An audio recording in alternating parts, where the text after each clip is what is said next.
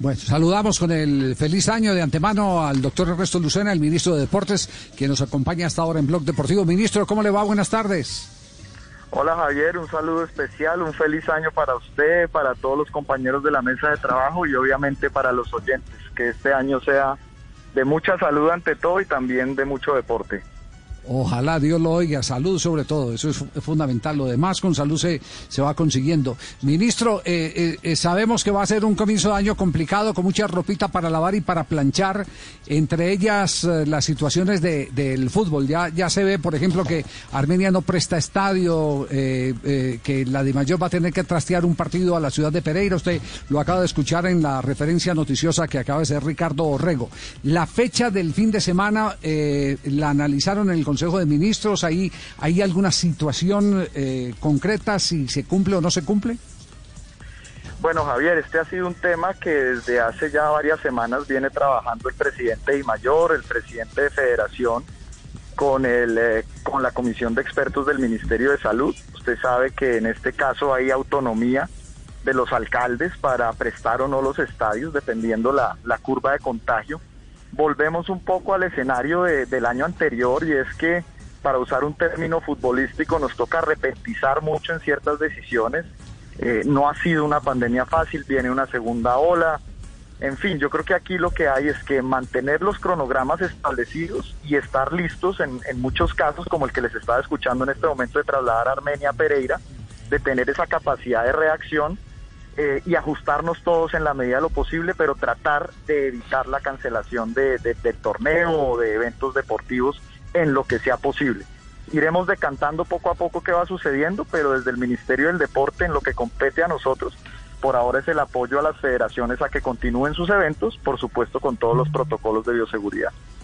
Sí, hay un tema que nos está inquietando a comienzo de año porque no podemos dejar de pensar en los eh, próximos Juegos Olímpicos eh, los planes de preparación de los deportistas en los que usted ha tenido que ver mucho eh, en su administración, eh, en qué condiciones están, vamos a llegar con deportistas a buen nivel en los Olímpicos, cuál, cuál, cuál es el, el, mensaje que podemos tener nosotros como periodistas y los aficionados en general.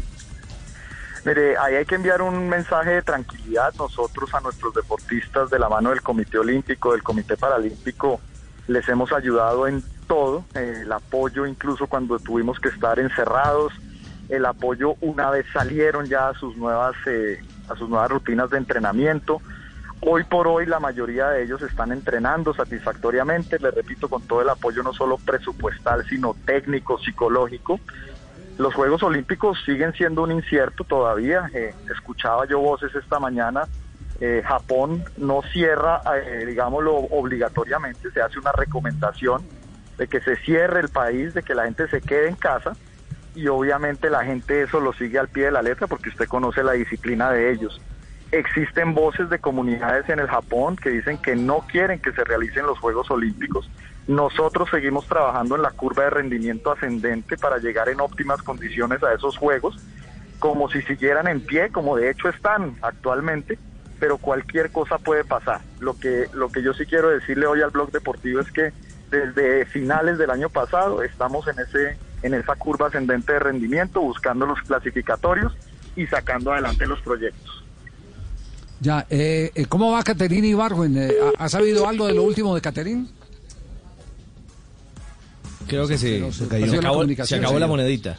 Se acabó la moneda. Vamos a ver si podemos restablecer ahí con el, con el eh, doctor eh, Lucena, el, ministro de, ministro de Deportes. Bueno, entonces queda, queda claro, los alcaldes son autónomos en tomar decisiones, si prestan o no prestan los estadios. Y la muestra está ya dada, el de Armenia no presta el estadio para el partido Tolima Atlético Nacional. el de Bogotá tampoco eh, para Millonarios Envigado. Eh, pero pero tenía también una razón que es, que es distinta, ¿no? Es ¿La refacción no es? No, porque estamos en, estamos en pandemia. Está en, eh, en cuarentena la localidad de Teusaquillo. Sí, pero pero me han dicho que... ¿También está fuera de, acción? Bueno, ese detalle... Lo del, claro, claro, lo del Campín en principio... Y el, de Tunja, pero, también, el de Tunja eh, Patriotas América. Pero también pasa con el de Techo, ¿no? Que también está en cuarentena ese, ese, sector de la, de la capital, ¿no? Bueno, entonces, entonces los alcaldes son los que tienen en este momento la autonomía, son ellos. Sí. Eh, eh, eh, es decir, que vamos a tener que estar preparados para que cualquier alcalde en cualquier momento diga no hay, no hay partido. Pero lo bueno de todo esto es, y lo acaba de decir el ministro de Deportes, es que está abierta esa buena intención para que se presente el desarrollo en lo posible normal del torneo profesional colombiano que no se atrofie el calendario que se ha, que se establecido. Eh, le preguntamos, eh, ministro, estamos haciendo un resumen de lo primero que usted nos dejó hoy en estas eh, breves respuestas, preguntándole sobre Caterine Ibargüen. ¿hay, ¿hay, radar? ¿Dónde está Caterine? ¿qué, ¿Qué está pasando con ella? Bueno, con Catherine nosotros hemos tenido una relación muy cercana. Ella, ustedes saben todos los, primero la lesión que la venía quejando el año pasado, todos los esfuerzos que hicimos de la mano del Ministerio, del Comité Olímpico, para que ese ya no fuera un, problema para ella y ahí se vieron los resultados en, en las últimas dos competencias que tuvo en el 2020.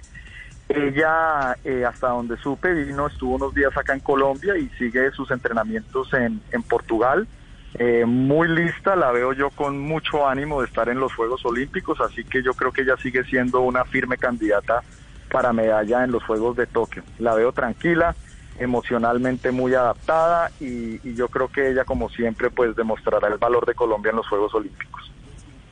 Eh, no porque esté aquí presente, pero no había escuchado ni un ministro ni un director de Coldeportes que estuviera tan eh, codo a codo con los deportistas, pendiente de lo que están haciendo, de la manera como eh, eh, hacen sus planes y el apoyo que necesitan y eso da una profunda satisfacción.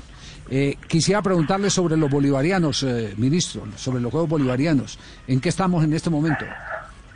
Pues don Javi, precisamente se me cortó la llamada, estoy aquí en, en, en Valledupar recorriendo la ciudad donde van a quedar los escenarios.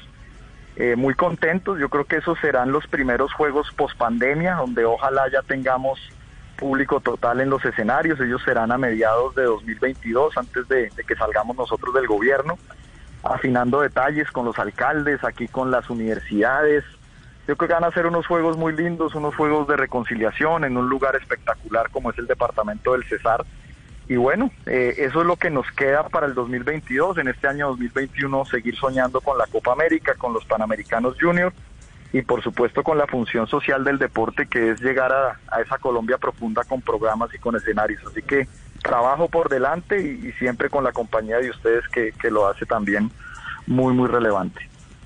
Ministro, le agradecemos mucho estos minutos. Sabemos que le hemos suspendido una reunión ahí en Valledupar, así que estaremos pendientes de las conclusiones y, y, aguántenos porque estos días van a ser eh, de mucho ajetreo telefónico con usted para, para eh, conocer situaciones oficiales, eh, esperando que, que no tenga ninguna alteración el desarrollo del plan de trabajo de las federaciones. Un abrazo.